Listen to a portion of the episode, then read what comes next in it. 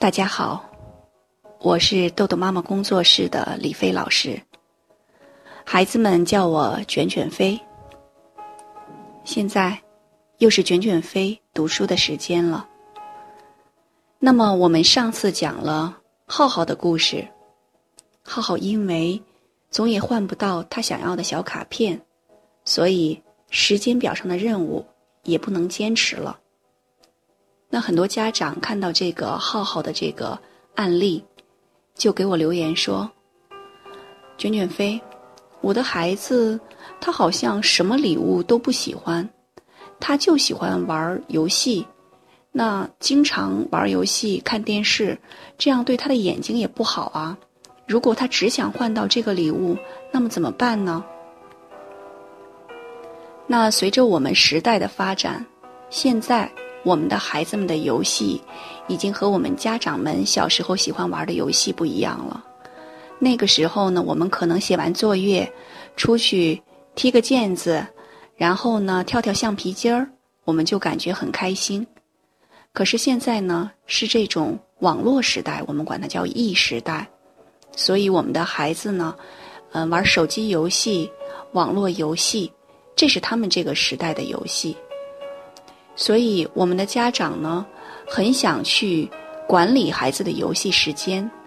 那么，其实，在我前面为大家介绍的章节里面，有专门讲我们怎么去管理孩子的屏幕类时间，无论是手机啊，还是电脑，还是我们的 iPad，包括我们的电视，都属于屏幕类时间。其实，对孩子屏幕类时间的管理。是最好的训练孩子自控力的一种方法。那我们的家长们可以去听听前面的这部分章节的讲述。好，那我们继续今天第七章的学习。那么今天仍然是常见问题的解答。第四个问题：时间表不能坚持怎么办？那时间表不能坚持的另一个原因。就是孩子没有得到爸爸妈妈的认可，没有得到鼓励。父母为孩子制定的目标会出现两种情况：一个是目标太高了，孩子现阶段没有办法完成，所以无法坚持时间表；第二个是孩子刚刚完成目标，爸爸妈妈又不自觉地提高了目标，所以。父母根本没看到孩子的进步，没有给予相应的鼓励，导致孩子在成长道路上没有了动力。所以，在给予孩子相应的物质鼓励的同时，一定要认可孩子的进步，给予相应的口头鼓励。大家一定会有疑问：难道鼓励真的会有这么大的作用吗？那么下面。我给大家讲讲凡凡是怎么通过鼓励，由一个不爱学数学的小孩儿，变成了一个数学天才的故事。数学天才凡凡，凡凡是一个四年级的小男孩儿，他最讨厌的就是数学。每次数学作业、数学考试，都会错很多，而且好多错题都是因为马虎。凡凡妈妈为这事儿没少说凡凡，你要多检查呀，多看看，不就不会错了吗？凡凡每次都理直气壮地说：“我也没办法，我也不想这样啊。再说了，我都检查了，我讨厌数学。”烦恼的凡凡妈妈给我打来电话，我给她支招：“你找找看，凡凡以前考一百分的数学卷子。”找出来，然后挂在家里最显眼的地方，让凡凡想想自己是什怎么考到一百分的。凡凡妈妈回到家，就按照我们的约定，找出了凡凡以前考一百分的数学卷子。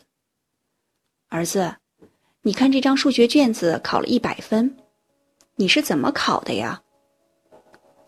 凡凡使劲儿想了想，我那次考试的时候。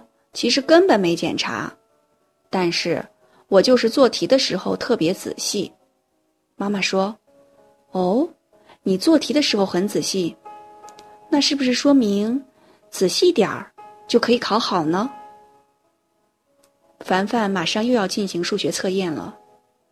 一次偶然的机会，凡凡妈妈带着他跟自己一位学心理学的朋友见面。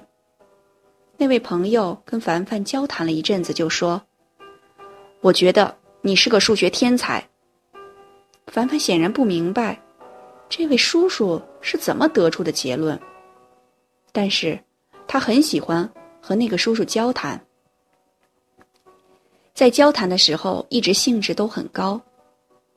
后来，凡凡妈妈的朋友给凡凡做了个测验，然后当着凡凡的面儿。对妈妈说：“你儿子真的是个数学天才，你看，他在逻辑思考能力这一项是一百分，满分呢。”听到这些话，凡凡妈妈观察到，凡凡的眼睛开始闪闪发亮，变得特别不一样。奇迹就从这一刻开始发生了。为了迎接第二天的数学测验。凡凡妈妈照例想帮凡凡复习。妈妈，我是数学天才，不用复习可以考好。凡凡自信满满的说。妈妈没有反驳他的话，而是肯定了他的想法。好，那我们就不复习了，因为你是数学天才。凡凡不负众望，果然，在第二天的数学测验考到了九十三分。这是好久没有发生过的事情。然后，在接下来的一些数学测验里，凡凡考的都很优秀。有一次，错了两道填空题，也是由于马虎。凡凡妈妈看到后，刚想说：“你看这两道题就是马虎的，要是没出错，不就考一百分了吗？”凡凡妈妈在心里的话还没出口，凡凡自己就大声的说。妈妈，我发现我还真的是数学天才。你看，这次我又错的这么少，下次我会错的更少的。凡凡的妈妈无比庆幸，自己的话没有说出口。凡凡妈妈说：“现在的凡凡极其渴望和那位说他是天才的叔叔再次见面。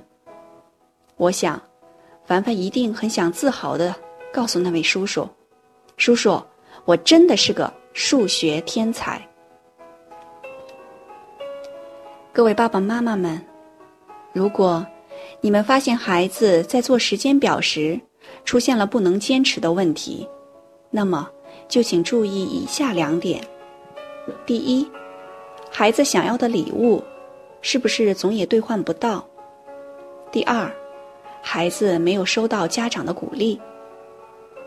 我们的爸爸妈妈都希望孩子不断进步，但是孩子的进步你们看到了吗？真心的期待爸爸妈妈保护好孩子进步时的那种热情。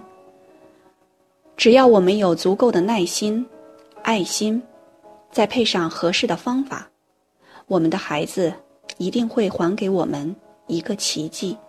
好，今天的内容就到这里结束了。